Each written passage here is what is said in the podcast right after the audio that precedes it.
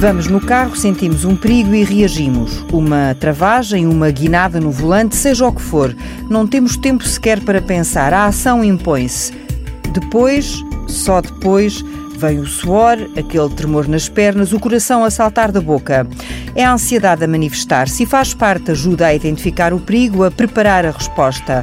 Mas quando a ameaça se prolonga no tempo, a ansiedade pode tornar-se perturbadora, em alguns casos levar à depressão.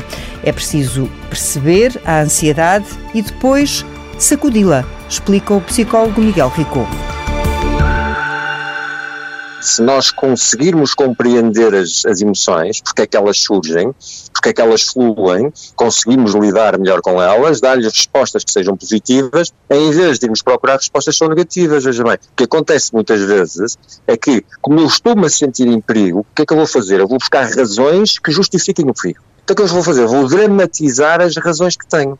E, portanto, vou justificar o perigo com uma razão que, evidentemente, dá corpo ao perigo e parece que eu estou ainda em uma situação mais perigosa do que aquela que estou. Que é isto que as pessoas fazem. Vão buscar racionalizações que justificam o facto de se sentirem em perigo. Em vez de irem buscar racionalizações que as descansem, percebam que esta ansiedade é normal em função disto que estamos a passar a viver, porque nenhum de nós é super-homem, todos nós somos afetados por isto, e portanto, nesse sentido, como é que nós ultrapassamos? Distraímos, aceitamos, distraímos, focamos noutras coisas e a ansiedade flui e desaparece e baixa. A ansiedade, eu digo sempre, este exemplo é, é funciona pela lei da gravidade, ela só vai ter que descer.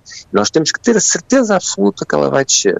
Se confiarmos nisto, não temos tanto medo e conseguimos lidar com o momento e não entramos no tal ciclo negativo, vicioso, que leva a ansiedade a níveis que se tornam insuportáveis para qualquer pessoa. Eu acho que a ansiedade da maior parte dos portugueses só vai descer quando eles começarem a ver a curva da pandemia a descer também aqui em Portugal. Bom, e nos outros países Isso. também a nossa ansiedade só vai começar a descer quando nós começarmos a normalizar a nossa vida. Isso hum. vai nos ajudar a ter razões para acreditarmos que a vida vai normalizar.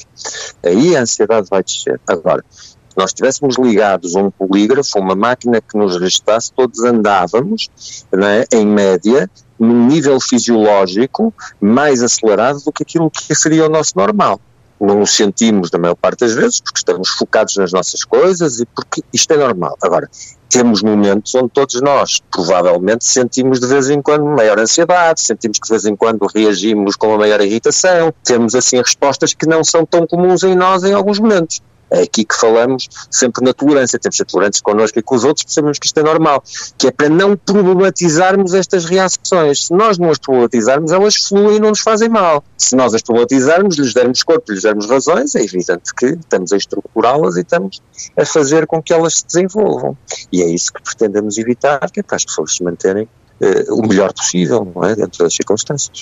A leitura de um livro, uma hora de exercício, o pequeno passeio com o cão, aquela comida que dizia nunca ter tempo para preparar. A curva, ela há de descer, mas enquanto vivemos no Planalto, não deixemos que o vírus nos desgaste para lá da erosão que já trouxe aos novos dias.